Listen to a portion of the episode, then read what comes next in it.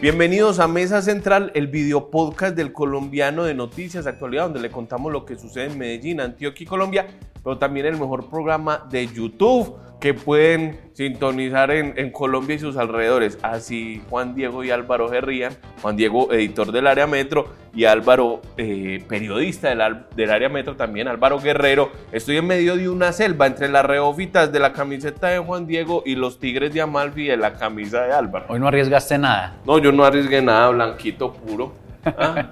Oíste, bueno, les damos la bienvenida. Luz María Sierra nos está acompañando porque está atendiendo unos asuntos periodísticos pero vamos a empezar hablando de lo más importante de esta semana y fue ese temblor tan bravo que nos tocó. Eso fue en la madrugada del miércoles. 2 y 5 de la mañana. 2 y 5 de la mañana. Nos partió el sueño a todos.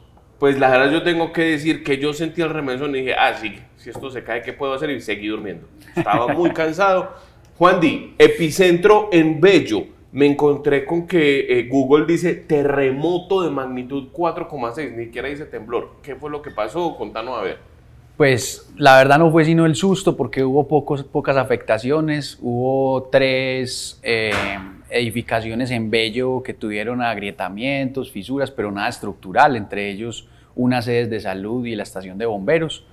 Eh, lo que más llamó la atención fue el sonido que generó el, temblor. El rugido. vos estabas dormido no sé si Álvaro lo escuchó. El sistema geológico después lo explicó porque sonó. Yo quiero hacerles un paréntesis ahí. Yo viví el terremoto de Armenia el 25 de enero de 1999. Yo estaba en Armenia en ese año, iba, iba a ir a vivir allá y recuerdo eso. Antes del temblor, la tierra rugió y todos nos asustamos. Y claro, después vino ese remesón de 6.5 fue ese. Se sintió como si fuera un trueno, ¿no?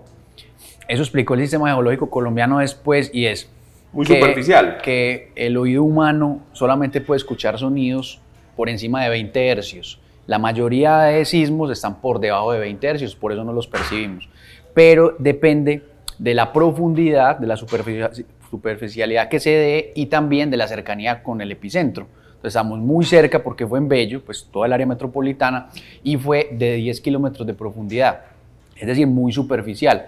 Cuando esos dos factores se combinan, el, temblor emite ondas sísmicas que se escuchan porque están por encima de 20 hercios. Eso fue lo que sucedió y por eso el sistema geológico decía, se escucha como una explosión o como el paso de un tren. Muy impresionante. Oíste, y fue una de las notas más leídas que tuvimos en este. Fue impresionante, ¿no? Más o menos cuántos. Más de 500 mil páginas vistas. exacto, o sea, fue una nota súper leída porque la gente quedó muy asustada. Además, porque eh, hay que darle aquí el crédito a lo que es Camilo López, uno de nuestros editores web, a esa hora se levantó, hizo la nota. Pues lo levantó el temblor. Lo levantó el temblor, exacto. Y Ana María Plata, que es nuestra editora de redes sociales, mandó push, alerta. O sea, además del susto que usted le llegó en la aplicación de Google que manda una alerta, a mí no me llegó nada, por cierto.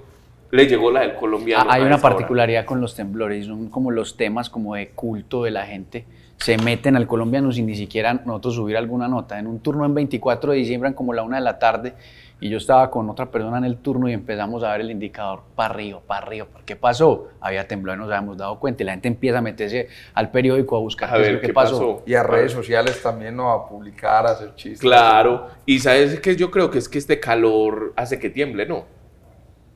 Eso también lo desestimó el sistema geológico colombiano. ¿Cómo así? pero si mi abuela decía eso. Puro cuento. no, la abuela decía, no, la abuela decía eso. Uy, este, este calor está con temblor. Eso es puro cuento de tía. Porque el sistema geológico dice que nada tiene que ver las olas de calor con que tiemble. En todo caso, pues lo del sonido sí nos llamó mucho la atención porque en serio sonó como un rugido. Eh, y esa fue también otra de las notas más leídas, la de por qué se escuchó el temblor está siendo leída hoy, dos días después. Así que no se preocupe si a usted le está diciendo es que le están diciendo es que va a temblar más en Medellín. Este calor está para agua, este calor está para un temblor, está haciendo mucho Nadie puede prevenirlo. Nadie. puede prevenir un temblor. Preocúpese si no lo siente. Si no sintió el de, el de esta semana, preocúpese. Preocúpese si no lo siente. Acuérdese del triángulo de vida, ¿no? Hacerse al lado de lugares más altos, al lado de la nevera, al lado de la cama acostado en posición fetal eso es lo único que le podemos decir y que le puede decir, eh, digamos, un experto, porque nadie puede prever un temblor. Ese fue nuestro primer tema de mesa central.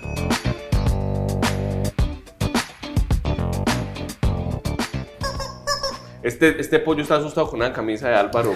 Sale corriendo. El Nuevos tigre, tigres. el tigre de Amalfi lo coge. Oiga, desde hace, una, hace cuánto venía yo diciéndoles que había que hacer una nota del helicóptero que aterrizaba en un bar de Manrique. Oh, pero se hizo, se hizo. Se hizo cuando se cayó. No, no, en agosto, en agosto del año pasado, acá en, el área de tendencias, cuando eso estaba en el equipo de tendencias, hicimos una nota sobre la, la salsa en Manrique y como el ambiente ahí en, en la 45, donde están todos esos bares. Y, eh, Y en un párrafo lo mencionaron. eh, ¿no? lo, lo mencionamos En el ahí. recuadro. ¿De qué, de el qué- recuadro, de quién te hace acordar? Teníamos un compañero acá que le decíamos, ¿dónde está el tema? Y él decía, en un párrafo por allá, en una allá, línea. Allá estaba, allá estaba, allá estaba, pero no, la gente no se dio cuenta. Decíamos que había un restaurante bastante excéntrico que en, en el último piso, en la azotea, tenía un helicóptero que despegaba entre 6 y 8 veces al día, que valía casi 300 mil pesos por persona. Eh, incluso me acuerdo que, que decíamos ahí que el restaurante, eh, los, los meseros estaban vestidos de piloto y los precios eran como los de Avianca. Como los del Dorado. como los del Dorado, eso era, eso era más o menos lo que, lo que mencionamos. Este. Álvaro, el hiperbólico. El caso es, el caso es que esta semana nos, di- nos llegó una noticia de que se había caído un helicóptero ahí en Manrique. Eh, se veía un, hel- un helicóptero chilingueando como de una antena de, de celular, ¿no? De, de Claro, de Tigo. Era una antena de claro, de claro. de Claro. Y pues ya sabíamos que se trataba del helicóptero que lleva turistas a Manrique, a este restaurante que se llama Hangar 45, ¿no? Se llama 45 porque está ahí en la carrera 45. Mm, y esto nos pone dos temas. Uno, ¿quién regula esos vuelos, digamos, locales, esos vuelos en Medellín? Y en segundo lugar, el tema de los turistas. Esto está repleto de turistas. está- hemos hablado mucho de la gentrificación, pero primero hablemos de qué fue lo que pasó Álvaro con el helicóptero. No, pues eh, el helicóptero, eso fue el martes, lo, lo- el, El martes en la tarde. sí. el martes en la tarde, pues en, en uno de esos vuelos, eh, el, el piloto al parecer perdió el control, todavía no están claras las razones de qué fue lo que pasó, pero pues por suerte quedó colgando esta antena, ninguna persona pues resultó fallecida, ninguno de los eh, cinco turistas que estaban ahí. Hay que decir que en estos helicópteros por el tamaño no hay copiloto, entonces va solo el piloto e incluso la persona que va adelante, lo que suele suceder es que paga un precio extra, digamos, es como, como el que paga, el que paga o el que invita tiene, tiene el beneficio de ir adelante, pues porque es como el mejor puesto. Eh, pues no les pasó nada a ninguna de las personas, la sacaron Oiga, muy pero es barata. que no, no hubo una tragedia, fue de milagro, porque el helicóptero apenas despega, eh, con la gente que se sube, empie- da, da cinco giros en el aire, y si no es por la antena, hubiera caído a donde está la O vía sea, del la cola se engarzó en la antena. Empezó a dar vueltas, pasó el edificio y en la antena lo recogió. Ahí abajo había un parqueadero, ¿no? Y está la 45 donde pasa el Metro Plus. O sea, hubiera podido pasar una tragedia grandísima con este accidente. Solamente uno de los pasajeros se quebró la tibia y el peroné. Esa fue como el- el- la afectación más grave. Eh, y de resto vos que estuviste con la gente del Aerocivil que asumió la investigación, pues había muchos vientos de ese día, había eh, como tormenta, había... cayó una tempestad luego por la noche en algunas zonas de Medellín. La Aerocivil sí fue eh, a los dos días, fue a hacer una inspección, no, no dieron declaraciones, pero pues lo que hay que decir es que eh, el helicóptero no era operado por los dueños del restaurante, es operado por una empresa aeronáutica pues que cuenta con, todos los permisos precisamente de la Aerocivil, que habían hecho un estudio del perímetro, del nivel de ruido, que fueron unas quejas que empezaron a aparecer después de, bueno, cómo, cómo vive esta gente con un helicóptero toda la tarde dándole vueltas en la cabeza. Hay que decir que ese helicóptero solo volaba de día entre la una de la tarde y las 5 de la tarde. Eh, es, es la misma empresa que vuela, por ejemplo, los helicópteros, que es una dinámica muy parecida en Guatapé, en la Piedra del Peñol. Ellos tienen alrededor de 10 helicópteros por persona, cada una pagaba aproximadamente 300 mil pesos. Eh, pero pues ellos dicen que ya es esta empresa operadora de la aeronave la que tiene que responder por las pólizas, por lo que pasó, y Claro. los dueños del restaurante, que entre otras pues son los dueños de la mayoría de locales del edificio, es un edificio de cinco pisos, donde hay discotecas, hay otro tipo, ellos Dicen que las fiestas en la 45 son lo más de moda hoy en Medellín. Justamente iba en el ascensor para el hangar cuando me encontré un afiche de fiesta, una fiesta que empezaba a las seis y media de la mañana. Una fiesta, Una fiesta o sea, un remate. Sí, Como dice la canción de Alcohólicos, elegidos para el remate, el resto va para el sobre. así es. Hay, hay, que hablar también de la regulación de los helipuertos, que acá en Medellín hay 12 helipuertos, eso pues es común en las entidades públicas, la gobernación tiene, la alcaldía, el Hospital Pablo Tobón, eh, digamos que es, es, usual que ese tipo de, de, permisos se dé en la ciudad. Este, pues al parecer tenía todos los permisos en regla. Eh, y esa regulación, el permiso lo entrega el Aerocivil, puede ejercer auditorías constantes para verificar que todo se esté cumpliendo, solamente de operación diurna.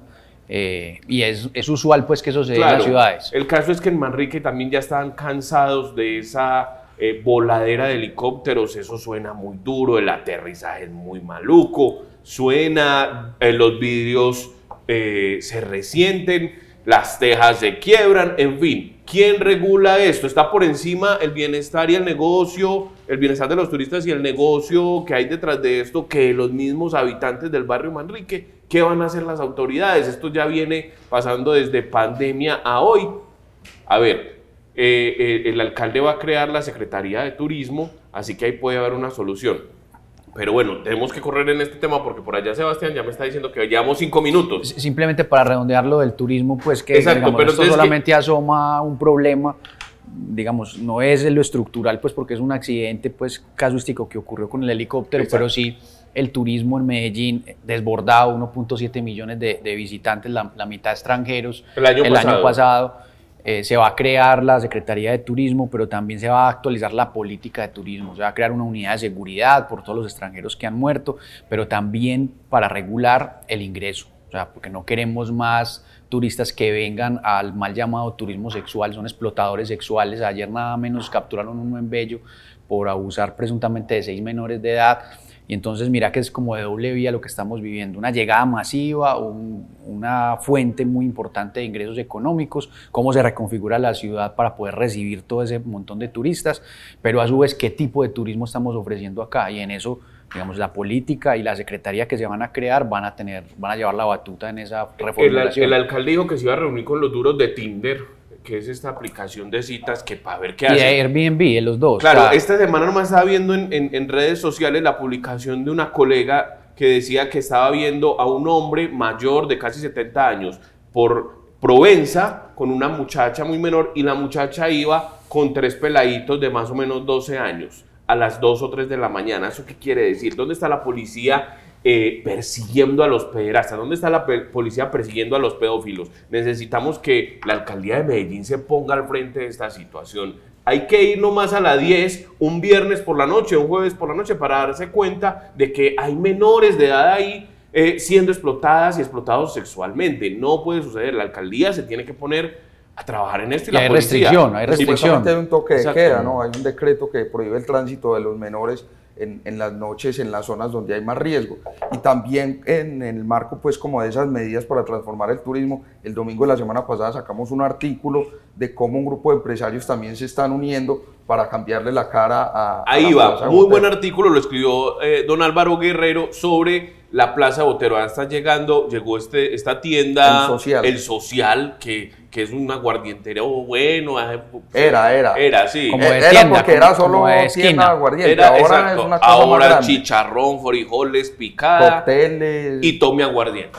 Entonces, ¿qué es lo que quieren hacer? Rápidamente, eso sí les digo, oíste, aparecieron en el, en el centro de la oriental hacia arriba, por los lados de la playa y de la plazuela San Ignacio, unos eh, hoteles y restauranticos, lo que llaman hipster, ¿no? O yo no sé, todavía se dice hipster.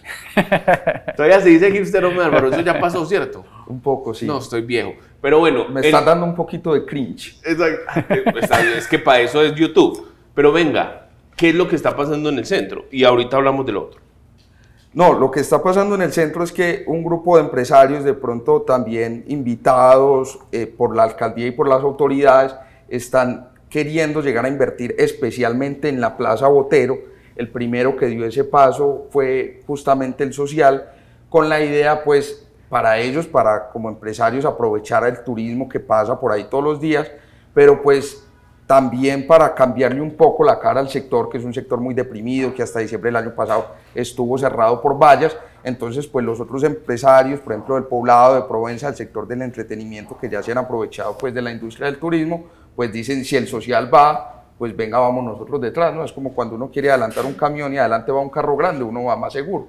Entonces el social en ese caso es como el seguro que tienen los otros empresarios de Provenza que ya empezaron también a abrir sus locales. Ahí al lado de la iglesia de Veracruz abrieron una serie de locales que se llama La Callecita en Botero, donde también hay tres restaurantes pues ya muy premium, muy, muy de lujo. Eh, ahí el reto que tienen las autoridades es cómo hacer para que eso no se convierta en una pequeña burbuja donde sí, la plaza de Botero es segura porque acá tenemos comerciantes y contratamos seguridad privada como lo hacen por ejemplo en Provenza, pero vos salís de acá y entonces siguen los problemas de inseguridad, de explotación sexual, de microtráfico. Entonces, digamos, el reto que tiene esta administración es cómo aprovechar esa nueva llegada de empresarios, de, digamos, de sofisticación del turismo en la zona para mejorar las condiciones en todo el sector. Y Raudal está a una cuadra de, la Plaza Botero, pues, el, el mayor eh, pues, calle de prostitución de Medellín. Y, el Bronx no está muy lejos tampoco. Pero también ahí vos citabas a Jorge Melguizo. ¿no? Y Jorge Melguizo decía una cosa que me pareció muy interesante, exsecretario de Cultura de Medellín, yo creo que una de las personas que más sabe del movimiento cultural en la ciudad, y decía que también hay una cosa y es creer que eh, el turismo es Higiénico. Higiénico, bonito, solo como si estuviéramos en la plaza, no sé en cuál plaza de Madrid, donde hay un señor tocando saxofón y todo es súper súper bello. No, esa es la ciudad. en Latinoamérica. Y esa es la ciudad, el centro, el centro de una ciudad es el pulso y ahí está la ciudad Exactamente. Y ahí hay informalidad, y hay ruido. No podemos pensar que todas las comunas de Medellín son ruidosas y entonces el centro va a ser una cosa pues pacífica donde solo escucha un saxofón y el blues y el jazz. No, pues no. Y donde no va a haber venteros ambulantes que además también hacen parte del paisaje del centro desde hace muchos años. Es, es como también buscar las formas de, de, que puedan coexistir todos. Creo que aquí, y para cerrar este tema, la Secretaría de Cultura tiene la misión, eh, de cultura no, de turismo, que, que viene, si, si el Consejo lo aprueba así, tiene la misión de pensar cómo es el turismo que queremos en Medellín perseguir a los criminales, perseguir a estos que vienen a explotar eh, mujeres, que vienen a explotar niños sexualmente y que y a las mafias que están detrás de eso, mafias locales, eso no, no le busque, aquí mafias locales detrás de eso, porque nada se Es una renta criminal, es una renta criminal. En Medellín si no es por medio de estas organizaciones como la oficina, el clan, todo eso. Entonces la, la, Secretaría lo que va a tener primera misión es eso, perseguir este, perseguir este tipo de flagelos y eh, por otro lado, pensar cuál es el turismo que queremos. Además, cada vez los restaurantes cobran más caros. Dos hamburguesas, usted se sienta 90 mil pesos. Eso, eso, eso no tiene presentación. Así que hay que pensar también en los locales. Turismo, helicópteros caídos en, nuestro segunda, en nuestra segunda parte de Mesa Central.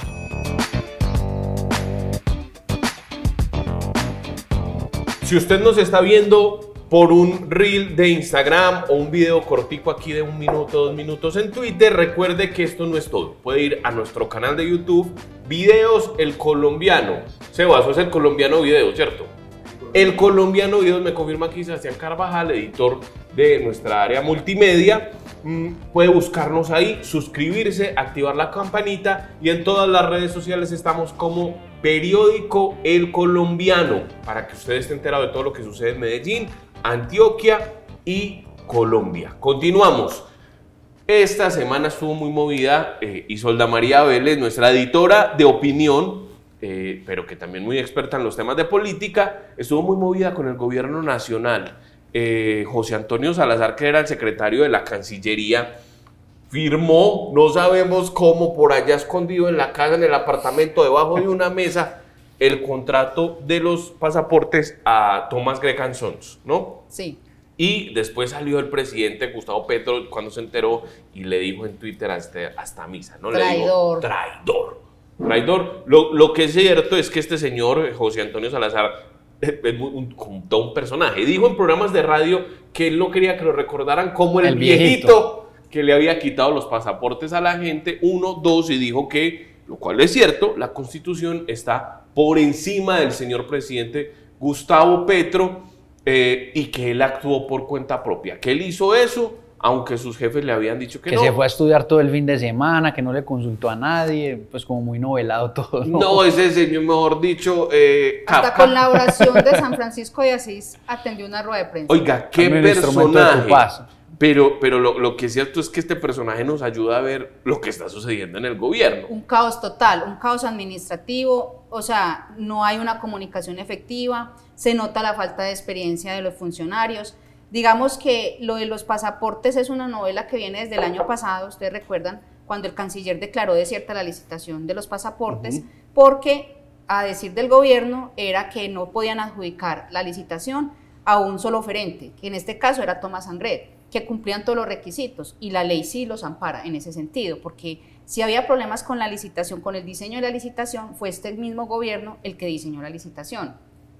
Entonces, bajo esos parámetros, Tomás Angret cumplió los requisitos y se le debería haber adjudicado el contrato, pero el presidente le dio la instrucción al canciller y dijo que no era este gobierno el que iba a entregar una licitación a la que le faltaba transparencia. Ahí comenzó todo el y esto ya le cobró la, la, cabeza a Marta Lucía Zamora, que era... La agencia, la, la, directora de la Agencia Jurídica del Estado, que ella se oponía a que, pues buscaba que realmente hubiera una conciliación con Tomás Angret, porque Tomás Angret, cuando ya no le, no le entregaron la, la licitación, que la declararon desierta, pues hizo lo que hace cualquier eh, contratista, entabló una demanda contra el Estado que puede costar unos 117 mil millones de pesos y que por esa razón suspendieron al canciller, la Procuraduría. Lo que, lo, que, lo que se creyó era que el canciller eh, Álvaro Leiva, hoy por fuera del gobierno, suspendido por la Procuraduría, eh, le había dicho a este, a este señor Antonio Salazar, haga eso para que no nos embalemos y después no le cobren a mi descendencia esa platica, ¿no? claro, el señor tuvo que hacerlo porque además él tenía las facultades, hay que decirlo, era el secretario general y tenía las funciones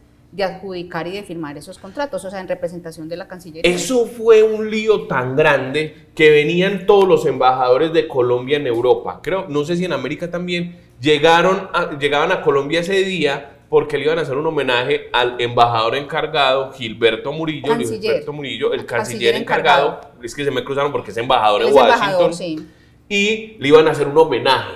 Laura Sarabia. Y a Laura Sarabia. Exacto, con Laura Sarabia habían organizado ese homenaje muy raro. Habían venido todos los embajadores de Europa. ¿Cómo puede ser que se vengan a una fiesta a gastar plata cuando estamos supuestamente disque en austeridad, aunque abran 10 puestos, 10 embajadas nuevas? Habían venido a eso y esa fiesta también se cayó. Pero no fue el único lío que pasó en el gobierno. ¿Qué sucedió luego esta semana? En la unidad de gestión de riesgo. Eh, Olmedo López. Con Olmedo López Paisa, ¿no? De aquí. Sí, claro. fue secretario de Medio Ambiente de Itagüí. Y además, candidato a la además muchas veces candidato por la mm. izquierda acá en las elecciones. Exacto, secretario de Itagüí, adivinen quién es de Itagüí.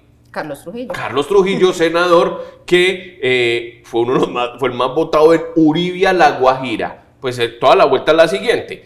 La unidad de gestión de riesgo contrata 40 carro tanques en La Guajira. Compra. Compra, compra, exactamente, por 1.200 millones de pesos. Cada uno cuando realmente, según las indagaciones, podrían haber costado 660 millones. Los, colegas, los colegas de la W hicieron una investigación. Paula Bolívar de, de la W hizo una investigación, se fue a cotizar y encontró que que había, creo que de esta marca Fotón, Fotón, Fotón, Fotón, ah, valían como 700, 800 millones de pesos ya equipados con todo. Y este señor, bueno, y compra los de 1.200 millones, se los lleva para La Guajira, lugar donde es más votado Carlos Andrés Trujillo, ¿no?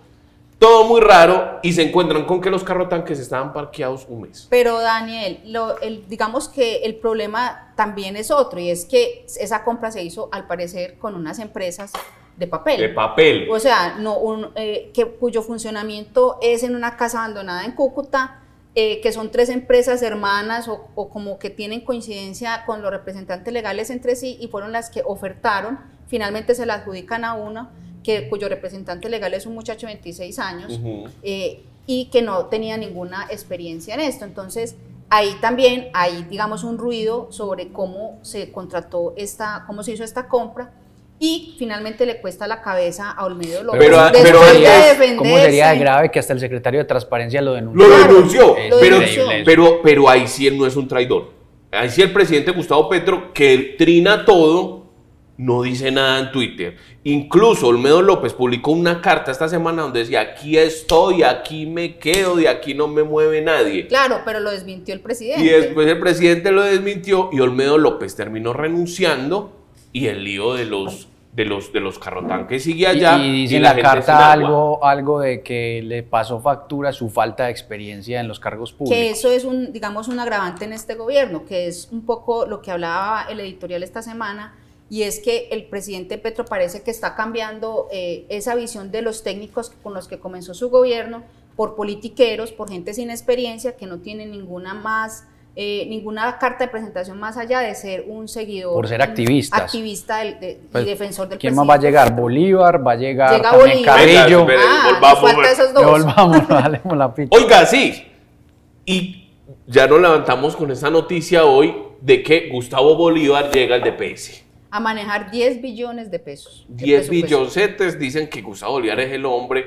eh, yo no sé si ustedes han entrevistado a Gustavo Bolívar, un tipazo cuando uno lo entrevista, el man es un hombre inteligente, pero eh, cuando uno le pregunta a él por las bodegas, porque dicen que él es el dueño de las bodegas de redes sociales, él dice que eso no es cierto, pero es un tipo que va a llegar a manejar 10 billones de pesos, que no es un técnico, que es un hombre que es escritor, escribe guiones, famoso por escribir sin tetas no hay paraíso y eh, llega a manejar esta, esa, esa carterita. Pero oiga, ahí hay un cuento bueno, y es que es un pulso que perdió Daniel Quintero.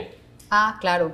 Porque Ah. se decía que él también estaba detrás de esa... Claro, Pero ha y que hubo una todo. reunión. Claro que ha sonado para todo. Hasta eh, cada que hay un, un movimiento de gabinete aparece el nombre de él. No, pero dicen fuentes, como dicen, dicen fuentes de Palacio, que, que hubo una reunión en la casa de Nariño y que le ofrecieron ese puesto a Daniel Quintero la semana pasada y que Daniel Quintero dijo que no, porque al parecer él lo que quiere es un, un- un puesto afuera del país y que él puso el nombre de Esteban Restrepo.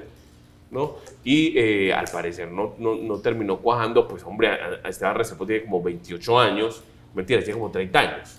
Sí, pero eh, Es digamos... tipo que no tiene ninguna experiencia. Claro, digamos que de todas maneras Petro le entrega esta, este, este puesto porque finalmente es el que maneja también eh, los subsidios, todo el tema de, digamos que es un puesto clave mucha para el gobierno visibilidad. y estamos a dos años de comenzar una nueva elección. Entonces, es una manera también de asegurar una persona que supuestamente es de confianza del presidente para poder hacer toda esta distribución de recursos y manejar todo lo que se viene ¿Y aquí quién en gana más plata, un congresista o un director del DPS? El que renunció. Renunció al Congreso porque no le Ah, alcanzaba claro. el sueldo. Imagine que no gana más. Vea, esto lo sacó, eh, lo sacaron los colegas del país de Cali cuando Laura Sarabia fue nombrada en el DPS. Sí. Es que además Gustavo Bolívar le va a calzar los pies a Laura Sarabia, que si bien es muy joven, es una tabla de Excel, ¿no? Y ella es súper ordenada y ejecuta. una mujer muy eficiente. Muy eficiente, inteligente. Entonces, mire, el básico mensual es de 5.785.000 pesos. Gastos de representación de 10.285.000 y una prima técnica de factor salarial de O sea, 10.768.000. 25 millones. Uy, 26.839.000, muy bien. 26 millones. ¿Cuánto gana un, un congresista? Gana casi 30. No más, más, de 30, más de 30. Más de Gana 30. los 40. 40. Ay, usted es verdad, ¿cómo No le alcanzaba la plata, ahora menos. Ahora, ahora menos. Entonces, llegó eh, al DPS Gustavo Bolívar, es un movimiento netamente político, pero también uno se pregunta lo que pasa con Olmedo López. Olmedo López, ¿qué dijo cuando ahorita que salió? Dijo, no, es que yo no sabía nada de eso porque yo no soy técnico, yo soy político. Gustavo Bolívar acaba de decir, no, yo soy escritor y, de y guiones. lo mismo va a pasar con el- la Dirección Nacional de Planeación, que llega Alexander López, también un- su único, digamos, acreditación es haber sido 20 años congresista. Digamos que es el, eh, lo, que ha, lo que ha tenido es un político neto. Entonces, uno, ¿qué va a decir frente a, a las personas que tienen que estar hablándole al oído al Y presidente? de Carrillo, tomar Carrillo que llega a reemplazar a Olmedo López en la unidad de riesgo. Claro, que son las personas que tienen que tomar decisiones sobre el presupuesto, sobre el cumplimiento de las normas, pues estas personas van a trabajar es, como, como decía de, nuevo el editorial, va a ser un directorio político al servicio del gobierno. de. Exactamente, y nada técnico y tomando eh, decisiones con cálculo electoral. Eso es muy peligroso. Y vamos a cerrar porque hubo una sesión de, de, de terapia. Una sesión de terapia, psicoanálisis. desahogo, de desahogo. Sí, de desahogo, terapia. ¿Qué fue? No, Jorge Iván González lo, lo que dijo precisamente era eso lo que apuntaba ahí. Pero fue una llenando- reunión con eh. José Antonio Campo y Cecilia López. Estaban reunidos eh, como, como en una facultad, como en una especie de Los foro. tres descabezados. Los tres descabezados, los ya mayores todos, grandes. técnicos todos. Muy técnicos, muy tesos. ¿Y qué fue lo que dijeron? Jorge Iván González dijo precisamente eso, que el gabinete se estaba llenando era de militantes, de activistas que no iban a llevarle la contraria nunca al jefe porque no tenían sustento técnico para mm, opinar diferente a las decisiones que se diera y era precisamente el peligro de uno reunirse solamente áulicos. Eso me hace acordar de Chernobyl. ¿Ustedes se vieron Chernobyl? Sí. Chernobyl, esta serie sobre la tragedia de Chernobyl. Y cuando empezó, se estalló el reactor nuclear, hicieron una reunión y llegaron todos los técnicos desde el, desde el Kremlin, llegaron directo del Y partido. estaba Gorbachev en la esquina de la mesa Exacto. y nadie le decía nada, Y nadie lo todo, no. Gorbachev, lo que usted diga, no, eso es mentira, eso no, allá no hay fuga de, de- de energía atómica, allá no, no hay problema, no hay ningún problema. ¿Por qué decían eso? Porque no eran técnicos, eran políticos, eran los duros del partido que tomaban las decisiones que regían a la Unión Soviética. Ese es el problema de uno rodearse de quienes le hablan al oído, mielecitas y que no piensan técnicamente, sino políticamente. Recuerde que esto es Mesa Central, el video podcast del colombiano en el que usted se puede enterar de todo lo que sucede en Medellín, Antioquia y Colombia. Además, el mejor programa de YouTube para enterarse de En las sus alrededores. locales, sus sí, en alrededores. sus alrededores. Síganos, muchas gracias por acompañarnos. Vamos a estar aquí otra vez dentro de ocho días contándoles todo lo que sucede en